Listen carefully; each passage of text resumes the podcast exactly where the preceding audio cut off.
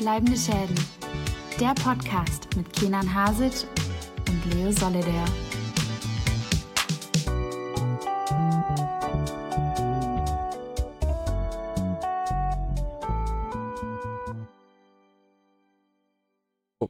Herzlich willkommen im Jahr 2024.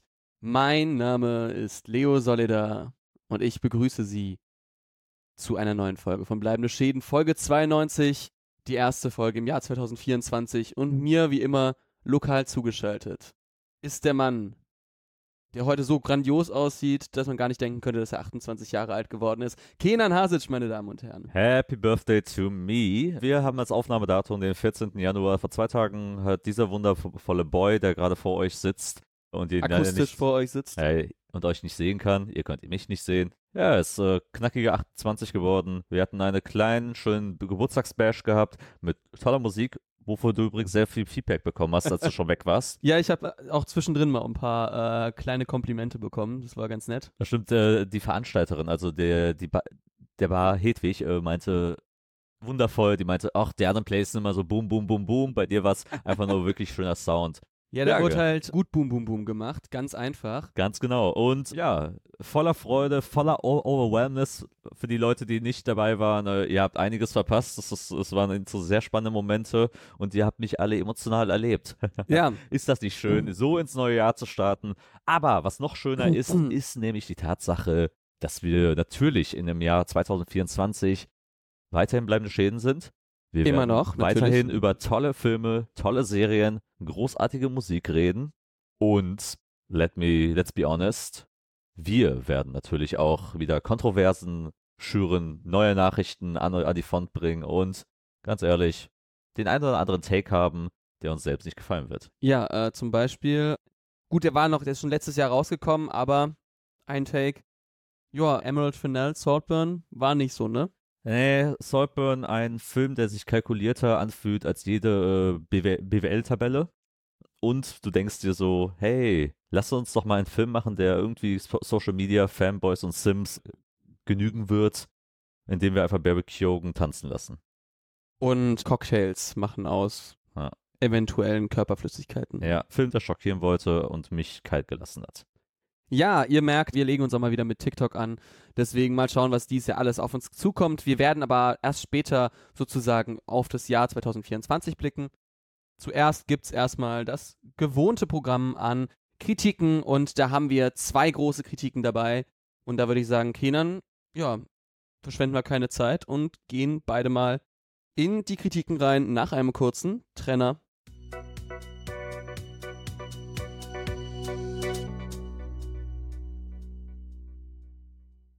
Und da sind wir wieder und wir sind bereit, um über ja, unsere tollen Neustarts äh, zu reden, die jetzt noch bevorstehen oder auch schon gestartet sind. Zwei Filme haben wir dabei. Zwei Filme, die ich auch bereits schon in Venedig gesehen habe, die dort ihre Weltpremieren feierten. Zum einen Zwei Filme, die ich dann später in der Pressevorführung letztes Jahr gesehen habe. Ganz genau. Und zwei Filme, die durchaus sehens- und auch redenswert sind. Aus unterschiedlichen Gründen natürlich. Wir starten mal für den Film, der bereits schon angelaufen ist. Und zwar Priscilla von Sofia Coppola. Sofia Coppola kennt man natürlich als berühmte Tochter des ja, New Hollywood-Regisseurs Francis Ford Coppola, die Ich würde eher sagen, man kennt Francis Ford Coppola als Vater von Sophia Coppola. Man könnte, man könnte auch das sagen. Sie ist natürlich auch berühmt, so ein bisschen bekannt geworden durch halt Pate 3 damals, als Ja. sie dort eine, eine wesentliche Rolle in dem Film einnahm und dann als Filmemacherin durchgestartet ist mit großartigen Werken wie Lost in Translation, The Virgin Suicides, Marie Antoinette und immer wieder ein klassisches Motiv verfolgt hat, und zwar das Leben von der, der eingesperrten Frau im goldenen Käfig, der gelangweilten Frau und das natürlich auch sehr stark packt hat in ihren Filmen, auf unterschiedliche Arten und Weisen, unterschiedlichen Lebens Lebensrealitäten und mit Priscilla bedient sie sich jetzt einer neuen Geschichte, die in diesem Oeuvre ihre eigene Filmschaffung und ihre eigenen Handschrift, sag ich mal so, verwehrt ist. Denn es geht um Priscilla Presley. Genau, wer Priscilla Presley nicht kennt, kennt wahrscheinlich ihren äh, berühmten Ex-Ehemann namens Elvis Presley, den sie sehr, sehr jung kennenlernt, im Alter von 16 Jahren, später heiratet, ein Kind mit ihm bekommt, nämlich Lisa Marie Presley. Genau, und das ist so ein bisschen die, War Lisa Marie Presley nicht in diesem einen Musikvideo You're Not Alone mit Michael Jackson? Wahrscheinlich, War oder? das nicht die Frau in dem Video? ja, in also 90ern? sie war ja später dann mit ihm auch, mit ihm verheiratet, ne? Ja. Ich meine auch. Genau, und das ist, glaube ich, das sehr Spannende bei, bei Priscilla, dass wir sozusagen auch mal die, die Geschichte der Mutter halt erfahren, sozusagen. Also ein Michael Jackson ist da gar nicht drin, aber natürlich ist da auch ein Elvis Presley drin. Ja. Und dann können, kommen wir gleich mal zum Cast, weil wir hatten es schon bei Saltburn, da hat er auch mitgespielt. Aber äh, Elvis Presley wird gespielt von Jacob Elordi, den ich eigentlich nur kannte aus The Kissing Booth und dann Das erst das ist der komischste Take, den ich je gehört habe über Jacob Elordi. ja, ich, ich wusste nicht, dass er in Euphoria mitspielt. Und Gut, dann, du äh, hast Euphoria auch nicht gesehen. Ich habe Euphoria nicht gesehen, denn ich habe natürlich einfach Skins gesehen damals in den 2010ern und deswegen musste ich gar nicht Euphoria sehen, weil ich eh alle, alle Grausamkeiten des Lebens Skins gelernt habe. Nein, ich kannte den wirklich nur durch The Kissing Booth und war dann so, ach krass, dass der von The Kissing Booth direkt so Elvis und Saltburn und sowas spielt und Kenan schaute mich nur an. Was? Du weißt es nicht, dass er bei Euphoria dabei war? genau, ja. Und die andere, die weibliche Hauptrolle, Priscilla, eben von, gespielt von Kaylee Spaney. die ähm, man eigentlich eher, eher ein un- unbeschriebenes Blatt ist. Äh, sie spielte nur in einem Film, den ich unfassbar schrecklich fand. Das war einer der letzten Filme, die ich vor, vor der zweiten Lockdown im Kino gesehen habe. Ähm, On the Basis of Sex. no, The Craft. The Craft Legacy, glaube ich, hieß der. Und der war fürchterlich. Okay. Ähm, da hat sie mitgespielt und äh, als ich das erfahren habe, habe ich gedacht, okay, die erkennst du in dem Film nicht, nicht, nicht wieder.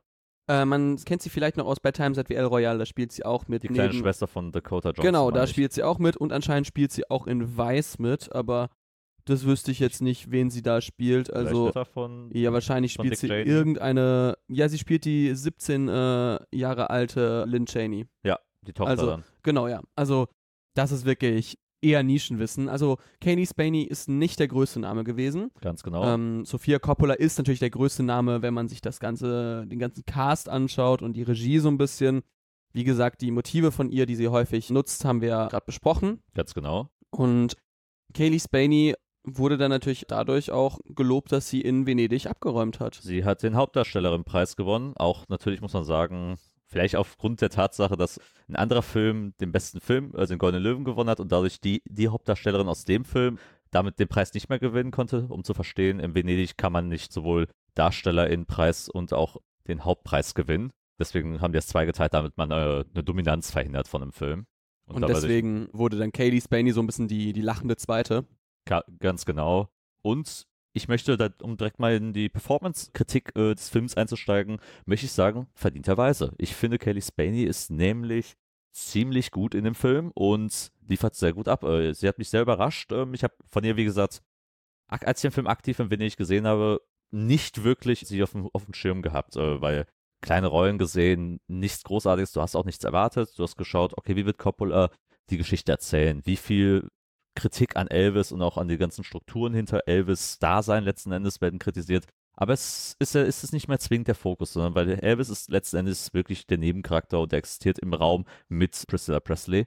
Und ich finde, Katie Spaney schafft es, dieses Motiv von gelangweilter Frau, Motiv von der jungen Verliebten, die halt, ne, wir dürfen ja nicht vergessen, es wird auch, es ist ein kleines Thema auch im, im, im Film, dass halt eben Priscilla noch äh, minderjährig war, als sie mit Elvis äh, zusammenkam und Elvis schon weit in seinen äh, 20ern schon war. Genau, die haben so zehn Jahre Altersunterschied, würde ich sagen. Ja, sie war, glaube ich, 16, 15, 16. Fün- ich glaube, sie war fünf, doch 15, 16 und er ist 25, 26 zu dem Zeitpunkt, glaube ich. genau. Und ne, das ist natürlich, gerade in der heutigen Zeit, natürlich ein Thema, was dann losgetreten wird und man auch gerne kri- kritisch, kritisch hinterfragt, warum das passiert. Und du merkst auch gerade im Film, sie ist dann irgendwann mal auf, auf Elvis Anwesen äh, unterwegs mit, mit ihren Eltern, mit allen Bediensteten und ist teilweise eingesperrt. Sie ist halt wirklich, existiert da, um für Elvis halt als Frau zu existieren und macht nichts. Hat, hat zwar natürlich einen gehobenen Lifestyle, muss nicht viel machen, aber gleichzeitig frag, stellt sich natürlich die Frage, hat das Leben nicht mehr zu bieten, als nur halt die Trophäenfrau zu sein für einen berühmten Künstler? Und das ist so ein bisschen das, das Thema, wie gesagt, bei, bei Priscilla Presley oder bei Kaylee Spaney, ihrer Rolle als Priscilla Presley finde ich sehr gelungen auch, stimme ich dir zu. Ich finde auch Jacob Elordi, er macht das als Elvis ziemlich, ziemlich gut, äh, finde ich. Also Mhm. äh, er geht ein bisschen einen anderen Weg als der jetzt eigentlich zum Meme gewordene Austin Butler mit seiner Elvis-Performance, die ja auch per se nicht furchtbar war, aber der Film war furchtbar. Ich finde Austin Butlers Performance hat sich im Vergleich, also wir reden hier von Elvis von Baz Luhrmann, Ja, genau. der bei den Oscars auch nominiert war in diesem äh, letzten Jahr, äh, im Ja. letzten Jahr. Hier fühlte sich weniger, hat sich weniger angefühlt wie eine Cosplay-Performance. Genau. Oder wie ein Elvis-Imitator, sondern er hat schon versucht, irgendwie einen menschlichen Elvis darzustellen, der jung, der ein bisschen dümmlicher erscheint. Du merkst irgendwie, dass ihm sehr viele Erwachsene äh, die ganze Zeit dazwischen reden und Ja. nicht so wirklich seine eigene Entscheidung treffen kann. Etwas kindlicher auch wirkt, gerade auch in, äh, in den intimeren Momenten der beiden merkt man irgendwie, dass irgendwo das Kind noch irgendwo in Elvis drin steckt. Es gibt zum Beispiel eine Szene, die ich sehr gut fand und da haben die beiden, waren sie im, waren, lagen sie auf dem Bett, haben eine Kissenschlacht auf einmal angefangen und Ja. Priscilla steckt mit dem Kissen mal härter zu und er wird auf einmal sehr müpfig, wütend, wie, wie ein kleines Kind und und sagt, nö, nö, nö, du darfst, du schlägst, du schlägst ihm an, das erlaube ich nicht oder sowas. Ja. Und, und da merkst du, okay, Der kann aussehen, aber nicht einstecken. Richtig, richtig. Und da merkst du halt, dass die Beziehung halt sehr von einem, auch von einem Machtgefüge halt betrieben wird. Und auch von einem Mann, der halt sich sehr wie Mensch halt auch verhält, wie man so im Englischen sagt. Ja, eben, also es ist sehr kindlich so ein bisschen und er macht das ganz gut, finde ich. Und die beiden sind für mich auch das Stärkste am Film. Ja. Der Film hat Und- nämlich Und äh, das Make-up und die Kostüme. Ja, das, das auch, das ist auch cool gemacht. Wenn wir aber zum Drehbuch gehen, merkt man, zumindest finde ich, dass man sehr schnell merkt, da ist sehr viel, was man dann später merkt, dass da einfach wenig Substanz am Ende hinter, dahinter ist. Also die ersten, die erste Hälfte finde ich sehr, sehr, sehr gelungen so ein bisschen. Die macht ri- vieles richtig, die zeigt diese Dynamiken von einer toxischen Beziehung so ein bisschen auch Mhm. so unterschwellig. Und ich finde ungefähr bei so 60 Prozent der Laufzeit bricht dieser Film komplett ein für mich. Das größte Problem, was ich an dem Film habe, ist, sind zwei Sachen. Zum einen wird er irgendwann mal sehr repetitiv. Irgendwann mal kommt man zu dem Punkt, an dem man versteht halt, was Ja. das Problem ist dieser Beziehung. Und das ist halt so für mich, irgendwann mal zieht er sich dann. Leider Gottes, Ja. er geht knapp zwei Stunden, der Film. Und irgendwann wirklich so ab der Marke 80 Minuten Ja. fängt man so langsam an, so ein Gefühl für die, für die Uhr zu entwickeln. Nicht, dass man jetzt konstant aufs Handy schaut, macht man, so, ma, macht man jetzt nicht äh, auf dem Festival, sondern man fragt sich, boah, okay, wann kommt zum nächsten Punkt? Weil dann, und das ist jetzt kein Spoiler, gerade in dem letzten Drittel fängt der Film auf einmal an zu rennen. Der fängt auf einmal an, super viele Dinge zu erzählen innerhalb von wenigen Sekunden, innerhalb von wenigen Minuten und plötzlich passieren auf einmal Sachen, die halt eig- eigentlich, äh, für die man sich viel mehr Zeit nehmen muss. Und die aus dem Nichts auch so ein bisschen Ja. kommen. Das Und- ist jetzt nicht, dass die irgendwie vorbereitet wurden, die sind plötzlich, jetzt ist das passiert, jetzt passiert das, jetzt machen wir das, das, das, das, das. Ganz genau, es passieren dann äh, super viele Sachen, wo du denkst, okay, krass, wie, warum passiert das jetzt alles so schnell und warum wird das in zwei Minuten abgehandelt? Und das Drehbuch entgleitet irgendwie dadurch und das Allerschlimmste ist für mich dann das Ende, weil der Film macht dann halt meiner Meinung nach den Fehler, den halt solche Biopics in der Form machen. Sie hören halt auf, wo es dann für mich interessant wird. So, was passiert denn nämlich eigentlich Nach Moment nach X. dem Moment X. Weil du willst ja eine Geschichte über halt eine junge Frau erzählen, die, die halt nur durch eine Beziehung definiert wird. Und du fragst dich, was ist nämlich nach dieser Beziehung? Was geht darüber hinaus? Und ich finde, da erfährt man zu wenig dann letzten Endes. Ich habe dann selbst dann über Priscilla gegoogelt, was sie danach noch gemacht hat, nach der Beziehung mit Elvis. Die war erfolgreich noch unterwegs. Die hat ja in Dallas auch mitgespielt und Ga- so. Ganz ähm, genau. Und hat einen eigenen Beauty-Salon gemacht, ist zur Geschäftsfrau geworden. Und War bei Scientology, wie alle berühmten Frauen. natürlich. Okay, jetzt hast du alle gesagt. ja. Und da, da, das, das finde ich schade, weil, weil letzten Endes, es gibt ja diesen schönen Begriff, den, den Ko- Kollege von uns verwendet, um das zu beschreiben, Emanzipationsparabel.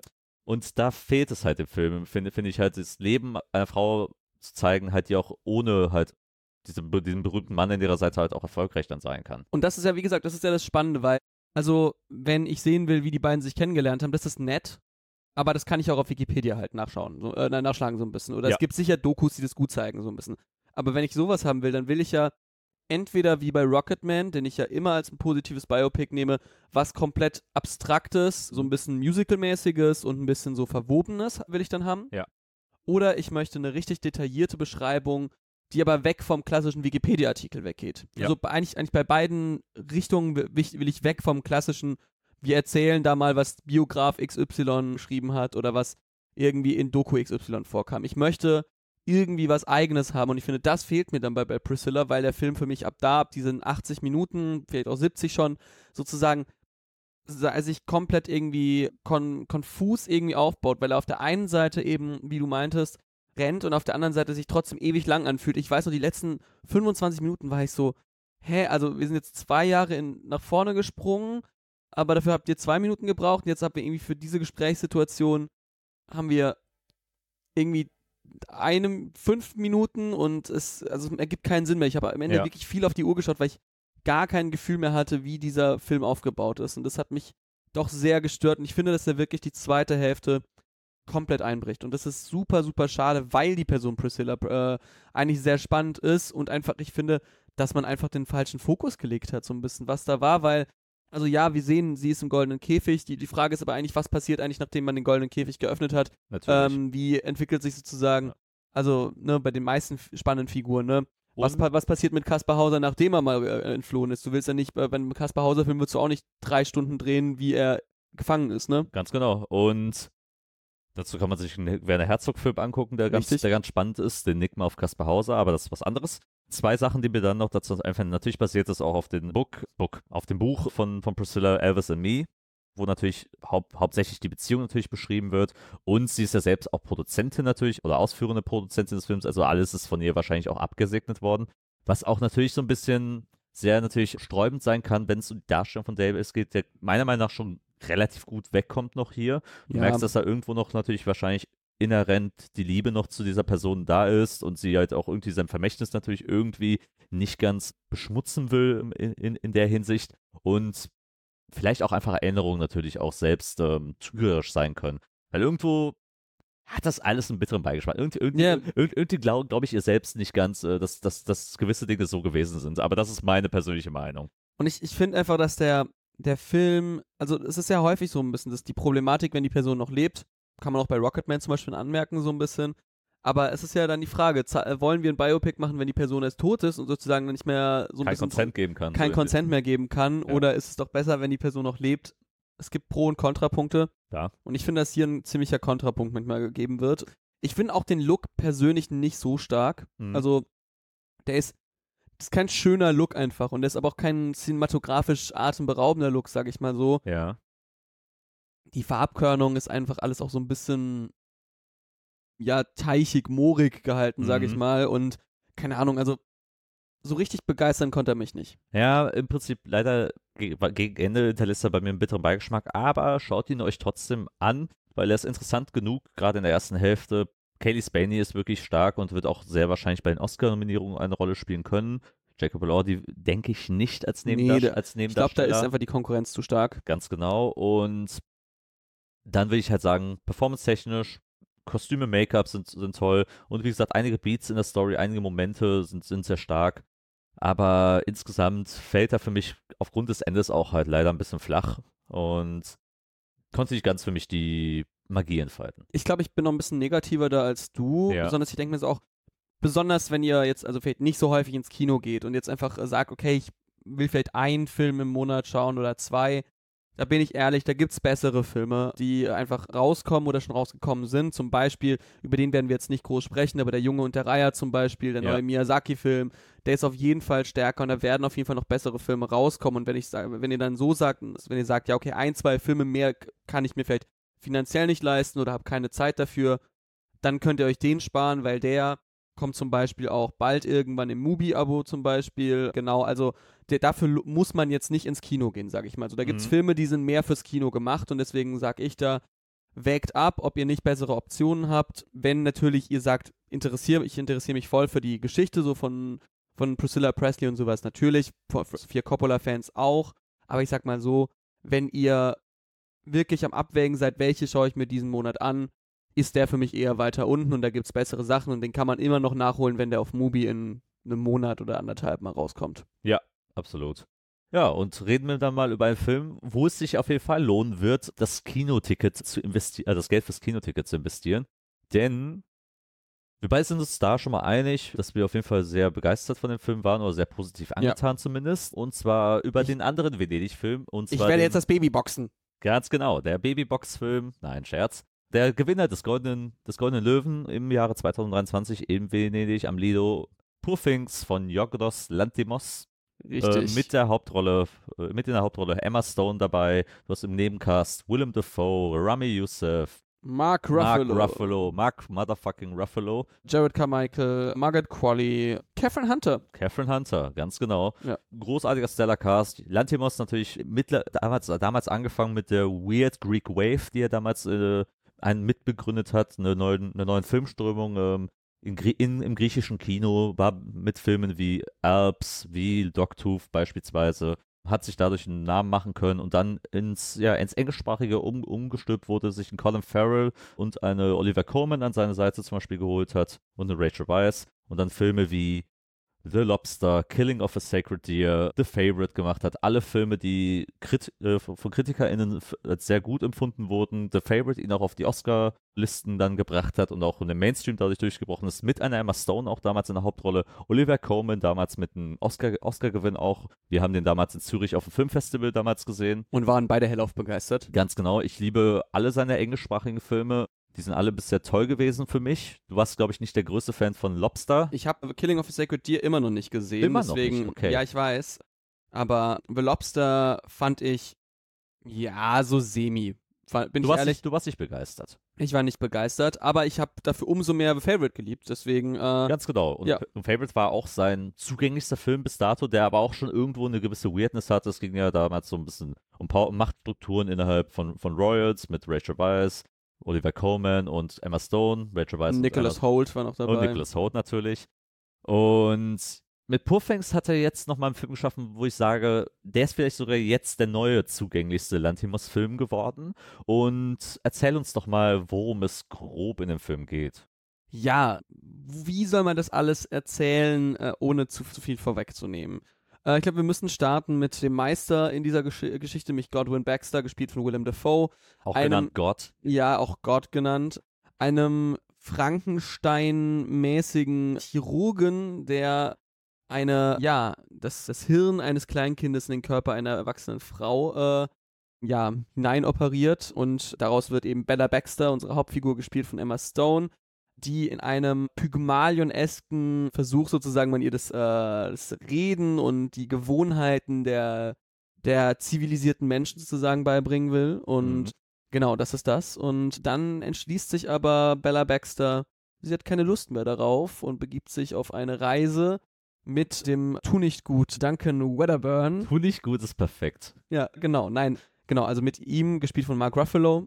Und zurück auf der, auf der anderen Seite haben wir immer noch Max McCandles, gespielt von Rami Youssef und der der Assistent von Godwin Baxter ist.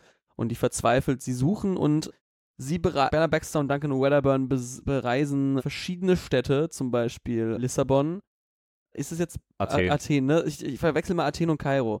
nee, Athen und Paris. Athen und Paris. Das dritte ist klar, das, das dritte ist Paris, aber ähm, genau. Und es, wir starten eigentlich in London. Ja. Genau, in London, ne? Ja, und genau, wir begeben uns auf diese Reise. Wir müssen aber sagen, die Welt dort ist nicht das klassische Paris, Athen und London und Lissabon, sondern eine cyberpunkige, ja, äh, Ökodystopie. Ökodystopie, also ganz weirde Landschaft und wir, bege- wir begleiten einfach dort Bella Baxter in ihrer eigenen Emanzipation, sage ich mal. Genau, ganz genau. Ist die, die Reise der Emanzipation kann man schon sagen, weil der Kern des Films ist ja, dass wir aus dieser, ja, zu Beginn eher sehr infa infantilen, erwachsenen Frau sehr viel natürlich erstmal mitnimmt. Wie, wie wächst sie auf? Wie sind die Bedingungen? Wie viel, wie viel kann sie eigentlich äh, selbst bestimmen? Und Selbstbestimmung ist halt auch eines der großen Themen, weil sie natürlich alles aus einer sehr kindlichen, alles äh, aus einer noch sehr jungen Brille dann die Welt betrachtet und immer lernt, wie, wie, was bedeutet es, Mensch zu sein, was bedeutet es, frei zu sein, selbstbestimmt, sexuell frei zu sein. Und der Film geht auch dabei aufs Ganze. Und da muss man natürlich lobend unsere, unsere Hauptdarstellerin halt erwähnen, mit Emma Stone, wie gesagt, die jetzt schon in The Favorite eine großartige Perfor- Performance geliefert hat, sie, die sowieso eigentlich immer eine sichere Bank ist in allem, was sie tut, meiner Meinung nach. Eine großartige Schauspielerin, die jetzt auch hier gerade in Perfect zeigt, wie sie aufs Ganze gehen kann, sowohl körperlich, sowohl äh, sprachlich, sowohl auch in, alle, in allem, was sie tut. Und sie wird ja auch noch dann das nächste Projekt auch schon von Lantimos mitbegleiten. And heißt das. Und da wird, wird ja auch wieder eine der Hauptrollen spielen. Das heißt, ihre dritte Produktion wird es sein. Oder Ja. vierte in Anführungsstrichen, weil die, hatten, die haben ja noch einen Kurzfilm auch noch zusammen gemacht. Und hier als Bella Baxter hat sie wahrscheinlich, meiner Meinung nach, ich meine, viel, viele Leute lieben Mia aus La La Land, aber ich finde, hier hat sie, glaube ich, ihr Magnum Opus halt äh, erreicht, ihre beste Performance der Karriere, easily, und weil sie so viel machen kann, weil sie so viel ins, ins, ins Ganze geht, körperlich, wirklich alles ge getan hat, was möglich war, um es mal äh, so vorsichtig wie möglich zu form formulieren. Und Bella Baxter jetzt schon so eine ikonische Figur eigentlich jetzt schon für viele werden wird. Ich liebe schon, wenn, wenn, wenn, wenn Letterbox halt komplett durchdrehen wird in Ja. den Kommentaren und sagt, ja, Bella Baxter ist mein Joker oder, oder sowas. Das wird auf jeden Fall kommen, denke ich mal. Äh, ich finde sie auch sehr, sehr gut. Ich glaube, ich bin noch ein bisschen, bisschen mehr auf der Mia-Seite, aber ich sage, das sind, also die sind gleich auf einer Ebene wahrscheinlich die zwei besten Rollen, die sie Ja. gespielt hat. Und diese Frau hat nicht nur eine gute Rolle gespielt. Das die Frau stimmt. ist Wie nicht gesagt, umsonst eine der besten Schauspielerinnen, die wir Sie ist aktuell eine haben. Konstante. Sie ist eine Konstante. Und natürlich, vielleicht aber die größte Überraschung des Films ist nicht mal sie, weil du erwartest ja irgend, irgendwie, dass sie mit dieser, aus dieser Rolle und die, so, wie die Rolle geschrieben ist, perfekt natürlich hin, sich in, hineinfügen kann. Die größte Überraschung ist tatsächlich Mark Ruffalo's Duncan Weatherborn, weil Mark Ruffalo leider Go- Gottes in den 2000ern und großartig ge- gespielt hat in The Kids Are Alright, Collateral und damals halt auch schon viel, vielschichtig war. Foxcatcher fällt mir da noch ein. Und dann so ein bisschen diese- Spotlight hat er dabei noch. äh, Spotlight hat er gehabt. Und dann kam Marvel so ein bisschen rein und der war dann immer so dieser, ja, freundliche äh, Typ aus der Nachbarschaft, der so ein bisschen der Professor für alles ist und, äh, und halt lang, äh, äh, äh, äh, nett, nett und langweilig wirkt.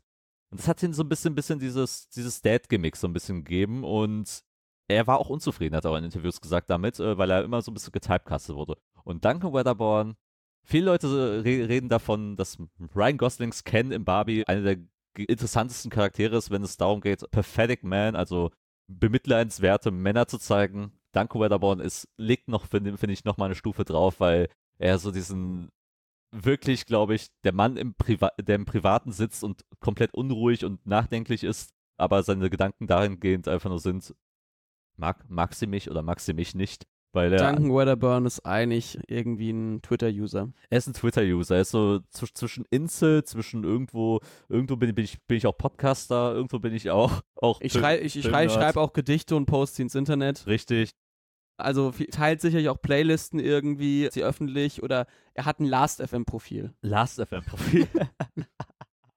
ein Ask-FM-Profil hat er auch wahrscheinlich. wahrscheinlich. Wie dem auch sei, aber er ist so wandelbar, er ist so viel, er ist so vielschichtig und auch meiner Meinung nach jeder Satz, jede Mimik, jede Bewegung von ihm, die er tut in diesem Film, ist ein Lacher. Also der, der Ja. Mann hat komödiantisches Timing gepachtet in dem Film. Also er ist, finde ich, die witzigste Figur, für mich auch eine der besten Nebenfiguren, die ich in dem letzten Jahr gesehen habe. Und ich glaube auch, allein diese Tanzszene zwischen ihm und ähm, Emma Stone, also Bella Baxter, jetzt, ist jetzt schon äh, im Internet ein Hit. Und die wird noch größer werden, wenn der Film jetzt so in Richtung Oscar-Season äh, läuft. Ich bin gespannt, wie der Film abräumen wird. Ich sag mal so, ich, ja, ich denke mal, er wird gute Chancen haben äh, bei Sachen wie Kamera und Szenenbild. Nee, beim Szenenbild ist er, glaube ich, nicht mal auf der Shortlist gelandet. Was ich eigentlich eine ne, ne, ne Sauerei finde, weil das komplett gebaute Bauten sind. Also so wie man in frühen Filmen hat man ja nicht sozusagen Effekte oder Szenenbild so ein bisschen gehabt, sondern wirklich, da hieß es ja immer Bauten. Ja. Und das sind wirklich Bauten, die da auch gemacht wurden. Also da wird, er- wird er leider nicht äh, dabei sein. Ich denke mal, dass man auf jeden Fall mit rechnen kann. Emma Stone hat, ist schon in der Top-Rolle, würde ich sagen, für den Oscar für die beste Hauptdarstellerin. In einer der Top-Rollen, würde Ja. ich mal sagen. Dass man kann sicherlich damit äh, rechnen, dass Mark Ruffalo und vielleicht Willem Dafoe auf die, auf die Liste kommen könnten, was Ja, besten ja. Nebendarsteller angeht. Ja, also sonst äh, müssen dann wir schauen. Dreh- und dann- und Drehbuch. Regie und Film wahrscheinlich nominiert. Ja. Aber ich denke, dass wir besonders äh, nicht sehen werden bei der Regie, dass er da abräumt, weil da wird es wahrscheinlich bei Film und Regie vielleicht Mr. Christopher Nolan werden. Vielleicht ist die Regie noch eher an Lantimos, aber der Ja. Film, ist zumindest die heiße Vermutung. genau, das ist die heiße Vermutung. Wir sind jetzt auch keine großen Innovatoren, wir plappern ja nicht auch nur nach, was wir irgendwo lesen. Äh, man muss sagen, aktuell sieht es sehr danach aus, dass der beste Film und der beste Hauptdarsteller gepachtet wird für Oppenheimer und der Rest danach werden wir sehen. Ja. Aber man kann sagen, wir hatten beide großen Spaß mit Poor Things. Ja, Poor Things war in Venedig, finde ich, mit Abstand der beste Film. Also das Publikum hat da mal, hat da wirklich fast jede Szene eigentlich, eigentlich gelacht und äh, applaudiert und die Leute hatten richtig Bock auf den Film gehabt und hat auch zu Recht, wie gesagt, den Golden Löwen gewonnen. Top-Bewertungen überall und zu Recht, weil auch ich finde, es ist ja nicht nur der Humor. Lantimos war immer schon bekannt für seine sehr obskuren, weirden, humoristischen Momente. Gerade The Favorite ist ja auch ein sehr lustiger Film. Äh, ja, ja, auf seine, seine, eigentlich eine schwarze Komödie. Ja, und hier auch, also die Momente nicht, nicht von den Dingen, die gesagt werden, sondern wie sie gesagt werden teilweise. Ihr müsst euch einfach wirklich nur Mark Ruffalo's Gesicht manchmal angucken und es sträubt sich schon einem, einem, einem Verlachen. Aber, aber auch die Geschichte ist halt letzten Endes sehr berührend auf eine, auf eine Art und Weise und auch sehr spannend, weil dieser Emanzipationsprozess nie wirklich langweilig wird, weil man total gefesselt ist von Emma Stone und auch gleichzeitig, wie sie versucht, die Welt nachzuvollziehen, was alles um sie herum passiert, sei es halt Liebe, sei es Sex, sei es Ausbeutung und ne, sowohl Ausbeutung des eigenen Körpers, sowohl die Ausbeutung von der Frau und auch die Ausbeutung von Leuten, die arbeiten. Ja, alle, alles fließt irgendwo, irgendwo mit rein, verschiedene interessante Weltbetrachtungen und alles trotzdem irgendwo in einem sehr positiven Effekt. Es ist nie wirklich so pessimistisch düster, sondern alles ist irgendwie mit einer, wie gesagt, kindlichen Brille versehen, mit einer Unschuld, die nach und nach aber ein bisschen äh, losgebrochen wird. Richtig. Deswegen, Poor Things startet ab dem 18. Mhm. 18. Januar in den deutschen Kinos. Schaut ihn euch unbedingt an. Es ist unser Tipp des Monats, würde ich sagen. Also ich wüsste ja. jetzt nichts, was sonst gerade rauskommt, was, würd, ähm, was, was größer sein sollte. Ich könnte mir jetzt halt schon vorstellen, dass der halt schon ein sicherer Platz für viele Top Tens ist, wenn man nach deutschen Kinostarts ja. geht. Was man ja am besten gehen sollte. Ja. Und genau, deswegen Poor Things von Jorgos Lantimos ab dem 18. Januar in den Kinos. Wir beide geben unser Go dafür. Geht rein, habt Spaß und am besten, glaube ich, in der OV. Ich glaube aber, dass die deutsche Synchro nicht schlecht ist. Also ähm, ich glaube, dass die ganz gut funktionieren könnte. Ich würde halt so die klassischen Synchro, äh, Synchros haben, die halt immer für die, für die SchauspielerInnen genommen wurden. Für Emma Stone beispielsweise, für, genau, ja. für Ruffalo und ich denke auch für Willem Dafoe. So die also, Klassiker, die man halt kennt, wenn man die genau. deutschen Stimmen kennt. Deswegen natürlich, wenn ihr es schafft in OV, aber es ist jetzt weniger als bei einem Film jetzt zum Beispiel ja. Past Lives oder Anatomie eines Falls, wo es darum geht, glaube ich. Ähm, ja. Da macht ihr nichts falsch, wenn ihr auch in, in eine Synchro geht. Aber natürlich, schaut ihn euch an, unser Tipp des, äh, des Monats. Und ich würde sagen.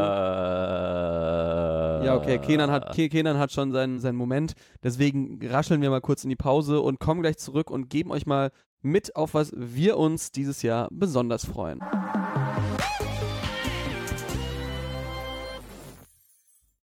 Da sind wir wieder. Wir kommen nämlich jetzt zu einem sehr spannenden Thema. Einem Thema, was euch beschäftigt, mich beschäftigt, dich beschäftigt, Kenan. Wir schauen nämlich in das Jahr 2024.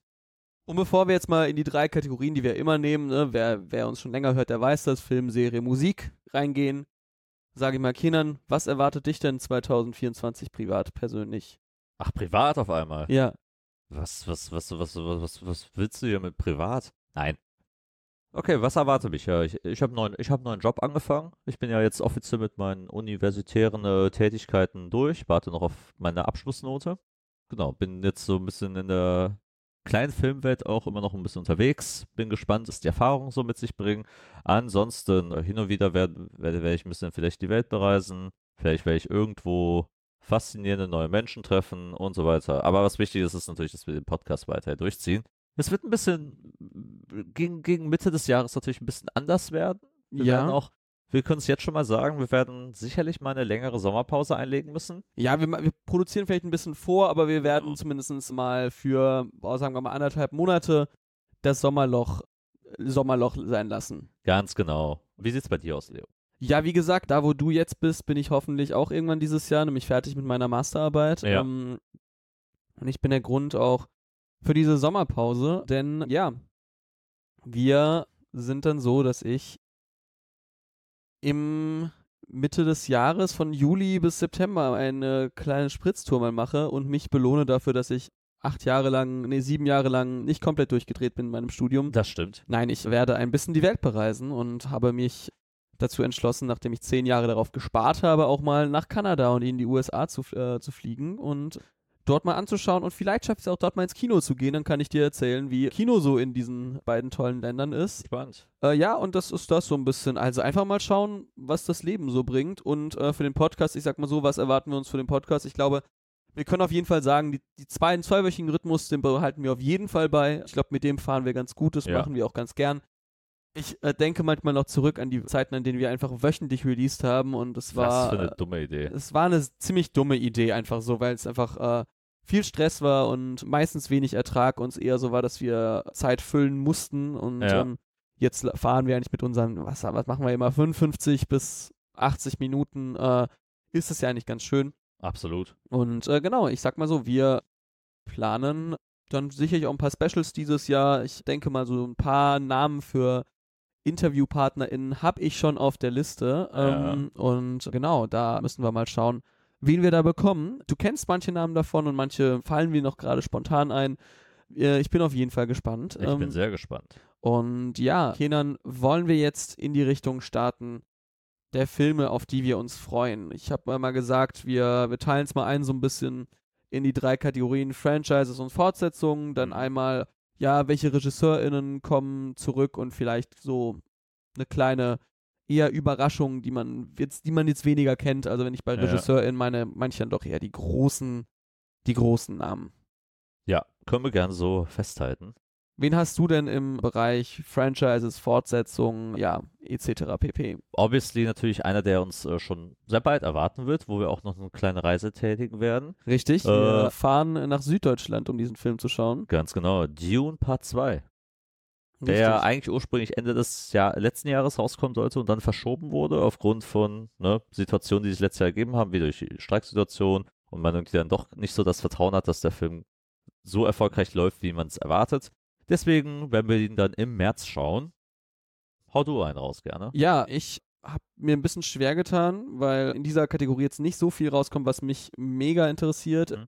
Ich schwanke jetzt zwischen zwei Filmen und entscheide mich für den, der später kommt, einfach damit wir auch was im später im Jahr haben. Nämlich, ich bin gespannt, wie sie es umsetzen.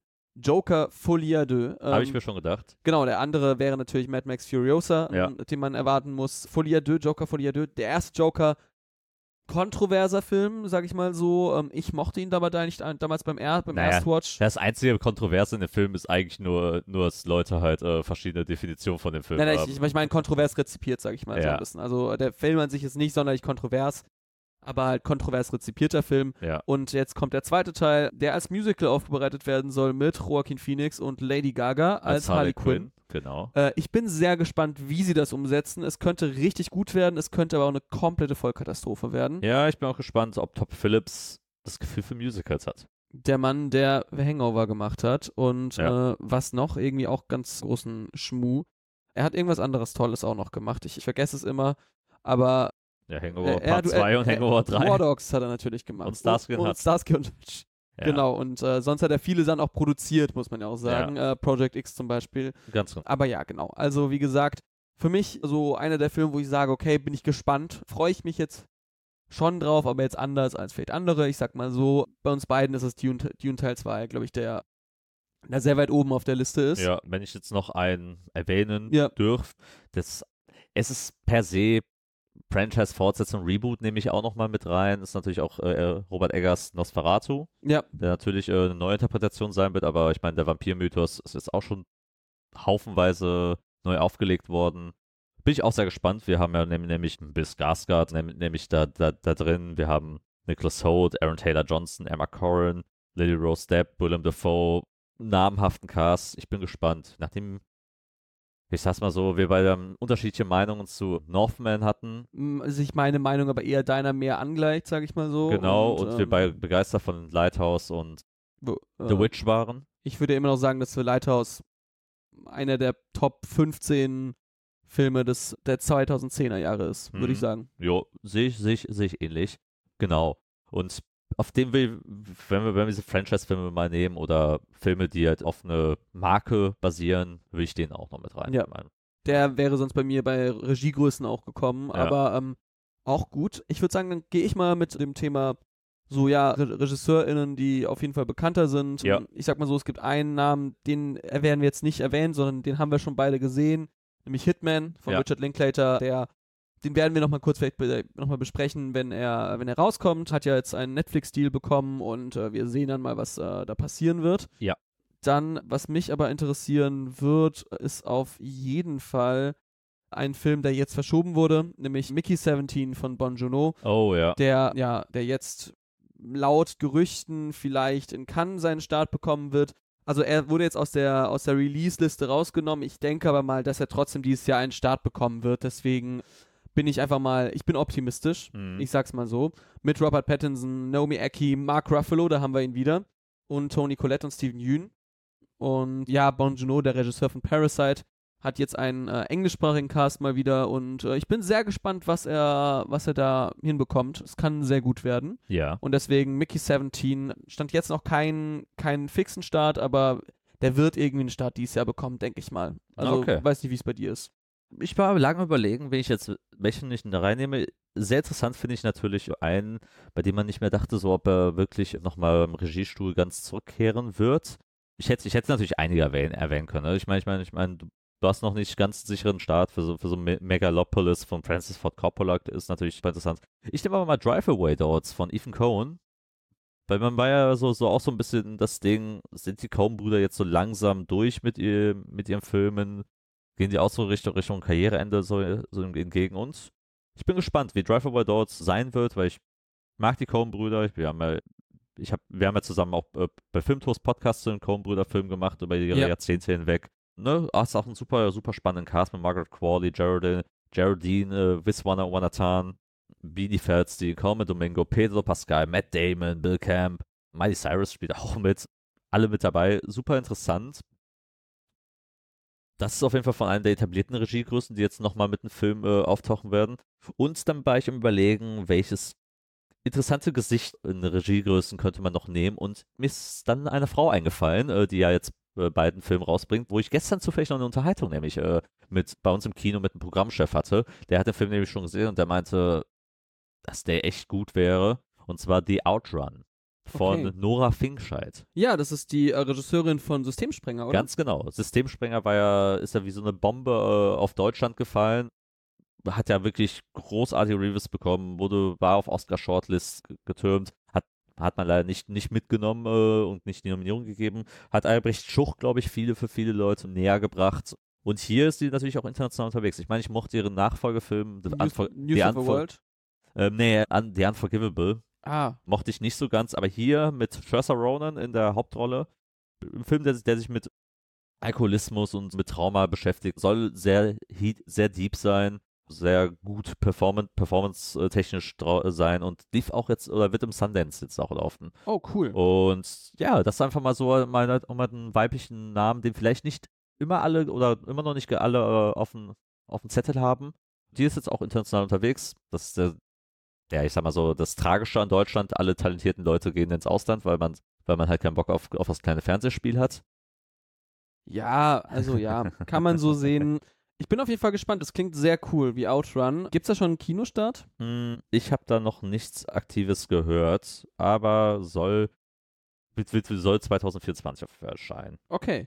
Dann haben wir das und dann würde ich sagen, wir gehen mal so in die Kategorie Indie-Hits, Überraschungen, also eher weiter gefasst. Vielleicht einfach, ich hätte auch gesagt, so eine Nora Finkscheid hätte man auch da noch ein, äh, einordnen können, Ja. sage ich mal so. Aber Aber ich habe jetzt gesagt, so an Regie-Leuten, die, die, die überraschend sein können. genau, das kann man ja auch sehen. Und jetzt so ein bisschen Filme, die vielleicht noch gar nicht so viele kennen und äh, vielleicht auch noch nicht äh, so viele vielleicht auf dem, auf dem Schirm haben. Ich nehme einfach als Honorable Mention ein, den ich schon gesehen habe und deswegen sagen kann, dass der sicherlich spannend wird beim Publikum, nämlich Zone of Interest. Jonathan Glazer natürlich schon ein größerer Name, Ja, aber nicht, nicht so vielen, glaube ich, im Mainstream-Publikum bekannt. So. absolut nicht. Deswegen, Sein letzter ähm, Film ist ja auch über ein Jahrzehnt schon her. Genau, kommt jetzt bald raus im Februar. Christian Friedel, Sandra Hüller, werden wir auch auf jeden Fall nochmal drüber sprechen. Ich habe mich entschieden für eine Doku, die auf einer anderen Doku basiert, die ich damals auch sehr gut fand, nämlich Girl State. Ah, Wir haben ja damals äh, Boys State äh, sozusagen auf Apple TV Plus gehabt, der vor drei Jahren oder vier Jahren rauskam mhm. und sozusagen wie so ein, so ein Summercamp zeigte, wo amerikanische Jugendliche lernen, irgendwie so zu debattieren und so ein bisschen so, ja, einfach ne Parteien-Summercamp halt lernen. Und äh, wenn man schaut, wo, wie diese beiden, wie diese Leuten rausge äh, also was aus denen geworden ist, super spannend. Da gab es echt krasse, krasse Figuren.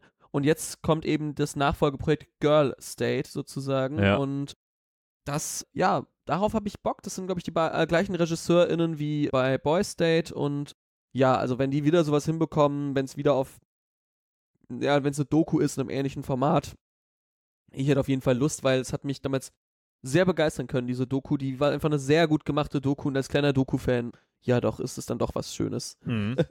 Das, das klingt, das klingt ziemlich, ziemlich cool. Ja, ich bin auch so die ganze Zeit am überlegen, ja, was, was könnte man jetzt, jetzt, jetzt so nehmen? Was mir dann so direkt, direkt nochmal eingefallen ist, ist natürlich so, was machen gewisse bekannte DarstellerInnen so für, klei für kleinere Projekte, die jetzt nicht gro groß, groß beworben wurden oder bis jetzt groß in Franchises oder sonstiges besprochen werden. Zum Beispiel Florence Pugh, habe ich gedacht. Die macht zusammen was mit Andrew Garfield nämlich. Uh, Äh, nice. mit We, We Live in Time. Mhm. Und da bin ich mal, da bin ich mal gespannt, wie die beiden nämlich innerhalb eines, ja, nennen wir es, nennen wir es mal in einem romantischen Drama bei beiden ver verzwickt werden, weil Indie-Filme finde ich ja immer, immer so in die Richtung interessant, dass sie halt einfach SchauspielerInnen die Chance geben, nachdem sie jetzt ein bisschen Franchise unterwegs waren, jetzt nochmal wirklich mal zu scheinen und mal zu, zu zeigen, was haben sie wirklich drauf. Mir ist auch von John Crowley, der, der natürlich jetzt bei mir ein bisschen, bisschen, Der hat bisschen Brooklyn gemacht. er ne? hat Brooklyn gemacht, er hat der Goldfink gemacht, jetzt nicht, nicht immer, immer gut gehittet hat, aber vielleicht hier mal das Potenzial hat, was, was, was Gutes aufzustellen. Ne? Das könnte, das könnte vielleicht so in die Richtung sein. Der hat ja auch Boy A, Boy A gemacht, ähm, den ich zum Beispiel sehr mochte, aus Mhm. dem Jahr 2007.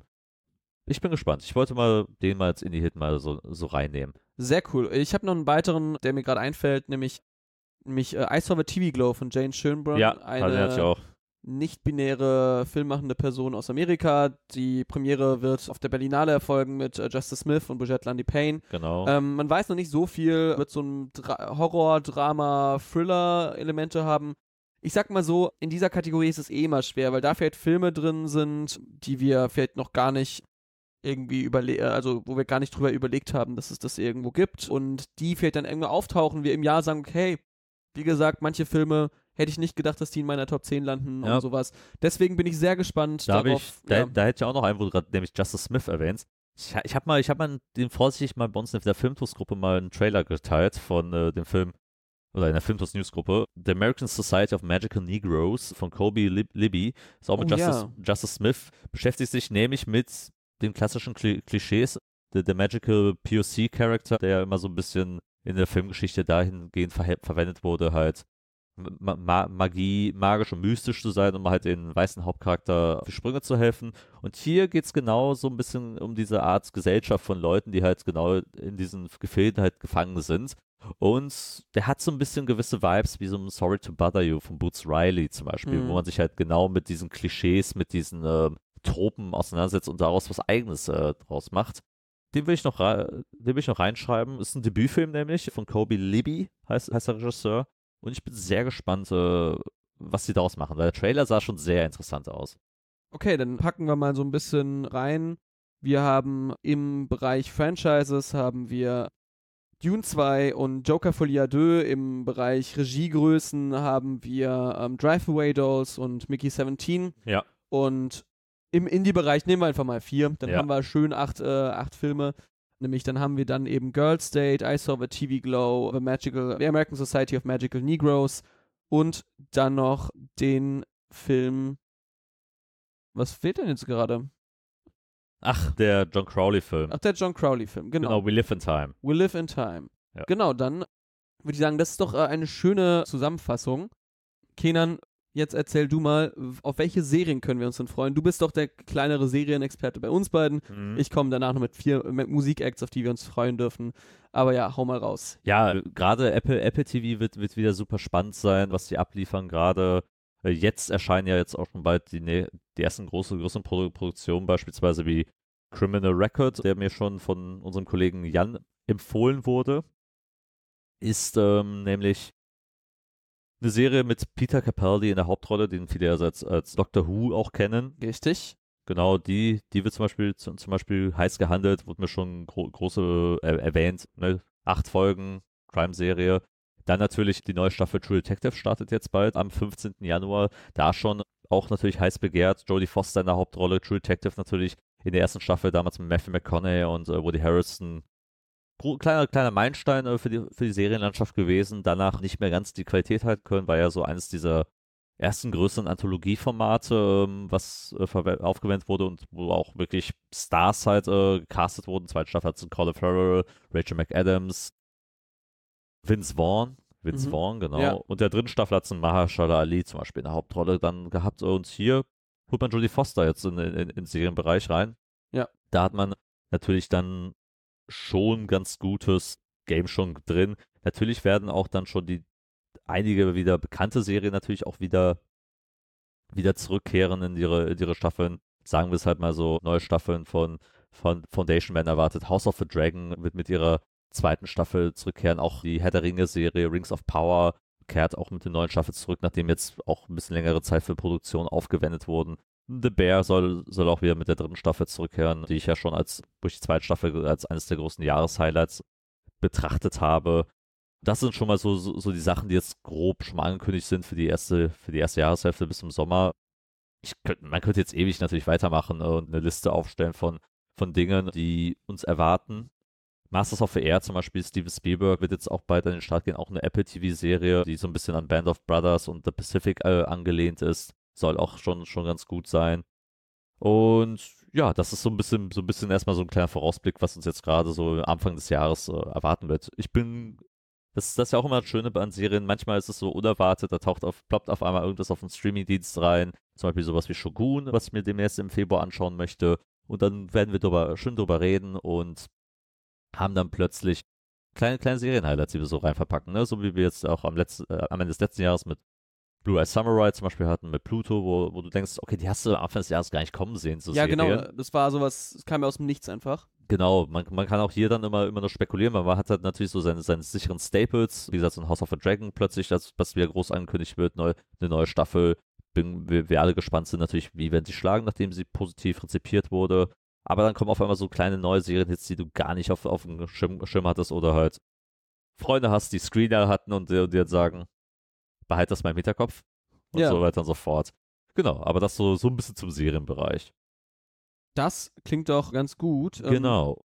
Ich würde sagen, dann gehen wir zum Musikbereich. Und ich habe mir wie jedes Jahr die Mühe gemacht und habe mal vier Acts rausgesucht, die wir von klein nach groß sortieren. Haben wir eigentlich jetzt einen offiziellen Namen dafür? The Ones to Watch. The Ones W- to Watch. w- Ones to Listen. The Ones to Listen. Sehr gut. The Ones to Leos, Listen. Leos The Ones to Listen. Äh, ich müsste nochmal nachschauen. Wir haben es leider nicht äh, auf, aufgezählt, glaube ich, letztes Jahr, auf wen wir uns freuen. Das, äh, ich weiß, dass wir auf jeden Fall. Hoff hatten wir. Wir hatten Brockhoff dabei, wir hatten dabei Holly Humberstone, Holly Humberstone. Und dann geht's bei mir, ja, wird's auf jeden Fall schon mal schwieriger. Äh, da, ich könnte es wahrscheinlich rausfinden, weil ich von allen auf jeden Fall was in die bleibende Trackchain-Playlist gemacht habe. Ja. Vielleicht finde ich da ja noch was, aber es ist auf jeden Fall nicht mehr so einfach gewesen. Ah, äh, Temis und Jekka hatten wir noch drin. Ähm, Temis, ja. Te- Temis leider nicht live gesehen, aber Brockhoff auch nur einmal live, live sehen können bis jetzt leider, aber auf jeden Fall noch Lust. Holly Humberstone und Jekka. Jekka habe ich dann gar nicht mehr so krass verfolgt, bin ich ehrlich. Äh, Holly Humberstone hat echt noch äh, ein tolles Album released, auch hat, letztes Jahr. Hat ein gutes Jahr gehabt für sich. genau, Bro Brockhoff hat ein sehr gutes Jahr, glaube ich auch. Brockhoff Ähm, auf jeden Fall jetzt, glaube ich, auf, auf, die, auf die Landkarte gesetzt worden. Genau, und Temis ja auch schon in diesem, ich sag mal, ja, neue, neue deutsche Welle, wie man es ja manchmal nennt, Ja. auch äh, drin. Und The Ones to Listen für 2024. Ich habe ein bisschen nochmal kleiner angefangen bei ein paar Artists und arbeite mich hoch. Wir haben ja meistens immer gesagt, einen internationalen Artist, der vielleicht schon ein bisschen größer ist, aber dies Jahr den nächsten Schritt macht. Da habe ich auch jemanden dabei und sonst drei Deutsch, aus dem deutschsprachigen Raum kommende Acts. Den ersten Act, der ist so klein, der hat nicht mal Songs, äh, nicht mal Songs auf Spotify. Zumindest habe ich nichts da gefunden. Mhm. Aber wir kennen diese Person aus einer anderen, aus einer anderen Richtung oder aus einem anderen Medium, würde ich mal sagen. Okay. Nämlich von TikTok. Die äh, Rede ist von Emma Rose. Und vielleicht erinnerst du dich an ein Video, was ich dir mal geschickt habe.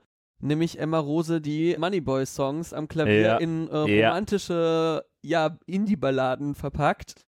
Ich bin irgendwie hooked jedes Mal, wenn sie solche Songs macht. Es, es hat sehr viel Charme, es hat sehr viel Herz, es ist immer mit einem schönen Augenzwinkern. Mhm. Und äh, ich finde, sie hat irgendwie eine ganz eigene Attitüde und deswegen bin ich mir sicher, dass es nicht nur dabei bleiben wird, dass sie irgendwelche Moneyboy-Songs auf, auf TikTok ja zum Besten geben wird. Hat jetzt auch, glaube ich, gerade 20.000 FollowerInnen auf TikTok. Ja. Sie hatten zwei Songs auf, äh, auf Soundcloud Aber ich denke mal, dass er dieses Jahr auf jeden Fall was kommen wird, denke ich mal. Vielleicht eigene Musik. Vielleicht liege ich auch falsch. Ansonsten auf jeden Fall schon mal ein großer Watch-Tipp, wenn ihr auf TikTok unterwegs seid. Hört euch mal die, die, die Songcover von Emma Rose an. Für mich ganz klassische, tolle Newcomerin. Genau, als zweites haben wir eine Künstlerin, die dieses Jahr auf Tour geht und die bis jetzt auch nur, glaube ich, drei Songs rausgebracht hat, nämlich Uche Yara.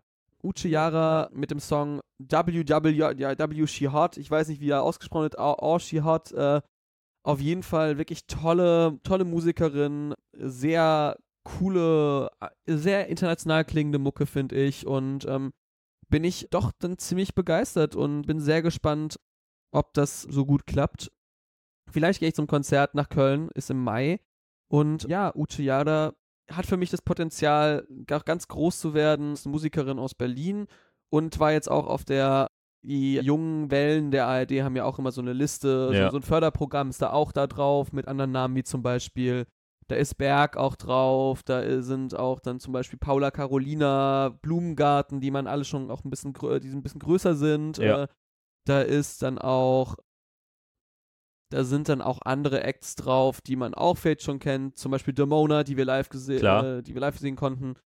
Genau, und Uchiyara ist da auch drauf. Ich bin sehr gespannt. Der nächste Künstler ist wahrscheinlich der jüngste Künstler in der Runde. Äh, Ich habe es ja schon mal erwähnt, dass er auf jeden Fall für mich eine der ähm, Entdeckungen sein wird, nämlich Oskar Haag. Ja. Oskar Haag aus Österreich.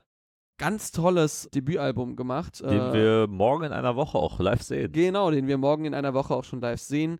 Teenage Lullabies. Er macht so, so dreamy Indie-Pop, sage ich mal so, und sehr sweet und Sharpen the Knives. Richtig geiler Song. Ich äh, liebe den ja ganz, ganz dolle. Der läuft bei mir hoch und runter. Und genau, Oscar Haag. Auf jeden Fall einer, einer, den man sich dieses Jahr merken sollte. Ich glaube, da kommt noch viel mehr. Und dann der größte Name, der aber auch nicht so groß ist, wenn man ehrlich ist, ist eine Musikerin, die ich ähm, Leuten empfehlen möchte, die ja so so Musik mal die Leute Musik mögen in Richtung von Phoebe Bridgers, so dieser Ja. Gitarren Akustik Indie Folk, äh, nämlich Liam Lawrence, Liam Lawrence. L-I-A-N-G und Noch, dann gar, noch, noch gar nicht gehört. ja, genau. 150.000 monatliche HörerInnen auf Spotify Nix. ist nichts, ich sag's mal so. Besonders der Song Not a Love Song von, hier, von ihr finde ich richtig stark. Wie gesagt, sehr, ich sag mal, akustisch in dem Sinne, so, okay, wenn ihr da so Bock, ha Bock habt, so ein bisschen, ich würde sagen, ja, Phoebe Bridgers fällt in noch ein bisschen, bisschen rougher, so ein bisschen. Äh, sehr, sehr tolle Musikerin. Ich glaube, da könnte dieses Jahr noch mehr rauskommen. Deswegen meine vier Picks für das Jahr 2024, die Ones to Listen sind Liam Lawrence, Oscar Haag, Uche Yada und Emma Rose. Und am Ende des Jahres können wir ja mal schauen, wie weit es mit den Leuten gekommen ist. Ein Ich bin paar, gespannt. ein paar in den letzten Jahren lag ich kom nicht komplett falsch. Mit Paula, Pa- Paula Hartmann, einem Schmidt damals, Ja. einem Absilon. Genau, also da. Das stimmt. Ich hatte manchmal ein ganz gutes Händchen. You have your, you have your moments, wie man so schön sagt. Ne? Richtig, genau. Aber ja, das ist so meine Liste. Und dann würde ich sagen, Kenan, ja, that's it. Ha- Hast du noch Songs für die Playlist? Denn das ist, wenn wir jetzt schon bei der Musik sind, Ich wollte gerade sagen, dann lass uns doch direkt doch noch, bevor wir absetzen, noch die Playlist genau, durchgehen. ich habe von allen äh, Acts mindestens einen Song drauf. Ich habe jetzt von Uche Yara WWW She Hot drauf gemacht. Von Oscar Haag haben wir eh schon Sharpen the Knives Ja. drauf. Und von Liam Lawrence habe ich den Song Not a Love Song draufgepackt. Auf den freue ich mich schon. Also Ja, genau. den habe ich noch gar, gar nicht. Ich bin voller Überraschung, Kenan. Ah, das wissen wir doch immer. Das wissen wir doch immer. Genau. Ja, sonst Songs, die man die mal reinge- reinnehmen kann. Ich habe mir ja ein bisschen so deine Highlights mal auch angehört, die du mir Freitag gesendet hast. Ja. Ähm, ja, zwei, drei, zwei, drei sind dann doch positiv hängen geblieben. Ich würde mit einem Song noch starten, der nicht von der letzten Release-Woche ist, sondern den ich jetzt ähm, auch beim Diggen so ein bisschen entdeckt habe. Von der Band She's in Parties, äh, der Mhm. Ah, Song okay. Ritual. Sehr, sehr geiler Song. Finde den wirklich absolut grandios, auch so in Richtung Brockhoff, würde ich sagen, so Ja. ganz dezent. War auch in einer Geburtstagsplaylist drin. Ja, ich Ähm, weiß. habe ich, habe, habe, ich habe die gestern noch mal ein bisschen intensiver noch mal rausgehört Ja. und möchte daraus auch, auch noch einen Song nehmen, der irgendwie so, keine Ahnung, ab und zu habe ich ja meine Momente, ich tanze in meinem Zimmer, hab Kopfhörer auf und bin einfach nur wirklich, ich existiere dann einfach Und du bist, nur. du bist einfach ein White Girl in the, in the Teens. Natürlich, absolut, absolut. Also ne, ab und zu mal braucht man wirklich diese Momente, um halt nicht komplett durchzudrehen in dieser Welt. Deswegen Overnight von Parcels Ja. darfst du gerne mit reinnehmen. Toller Song. Ja. Wir. Großartig. Dann nehme ich den neuen Tour-Song mit rein. Ja. Nämlich langsam immer mehr gewöhne ich mich an diesen etwas anderen Stil, Ja. den ich zu Beginn ein bisschen skeptisch gegenüberstand, bin ich ehrlich. Aber ich merke, also das ist nicht, das ist nicht eine, ein Verkauf sozusagen an den Indie äh, oder an den, an den Pop, sondern es ist ein sehr gut konstruiertes, ja, äh, neues Stilkonzept mit einer eigenen DNA, muss man wirklich Ganz sagen. genau. Und dann nehme ich noch Jake Christ von Lil Nas X. Sehr geiler Hat Song. richtig geiler Song, hat auch jetzt länger mal wieder gedau gedauert, bis ich mal wieder richtig gebannt von dem Song war von Mhm. ihm. Das Album ist ja auch schon ein bisschen länger her. Damals immer Das war Mon- 2021, würde ich sagen. 2021, ne Montero. Ja, müsste ja 2021 gewesen sein. Genau, und seitdem eigentlich nicht mehr so viel Nas X danach gehört. Ich weiß auch gar nicht mehr, ob er so viel gemacht hat. Ich glaube, Ich ich glaube eigentlich wenig. nicht. Genau, und ähm, deswegen mal bin ich mal froh, wieder mal den in die Playlist mal wieder aufzunehmen. Ja, auf jeden Fall. Ich packe noch zwei weitere Songs drauf, nämlich äh, Leicht von Schorle, auch Ja. sehr geiler Song. Und ich packe die neue MGMT, Nothing to Declare, drauf. Ähm, Ja. Ich hätte gar nicht gedacht, dass das ein MGMT-Song ist, wenn man es mir nicht äh, gesagt hätte.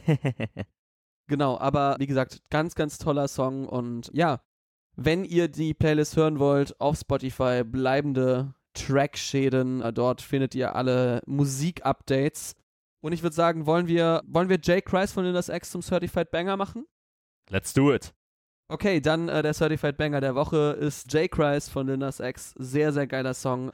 Aber alle anderen Songs sind auch wirklich große Klasse. Äh, wieder eine sehr starke Release-Woche gewesen. Ich wollte gerade sagen, es war mal wieder ein guter Startsjahr. Ja, gut, nachdem das Weihnachts- und Neujahrsloch so ein bisschen weg Muss ist, kommt auch jetzt auch mal sagen. wieder ran. Ja. Genau, wir hatten zwischendurch noch ein OG Kimo-Album, was auch cool war, oder ein Mixtape, ähm, Ja. was cool war. Für mich nicht persönlich an man bei Hund rankommt, aber das ist einfach ein Gespräch für ein anderes, ein anderes Mal. Deswegen würde ich sagen, Kenan, es war mir eine Freude. Es war ein wundervoller Start in das neue Jahr für Bleiben Schäden. Eine Folge, mit der ich sehr viel Spaß hatte. Genau, wir hören uns in zwei Wochen wieder Yes. und äh, wir hoffen, dass ihr dann auch dabei seid. Und bis dahin bleiben wir, äh, Kenan und Leo, und sagen, das war eine neue Folge von Bleibende Bleibende Schäden. Schäden.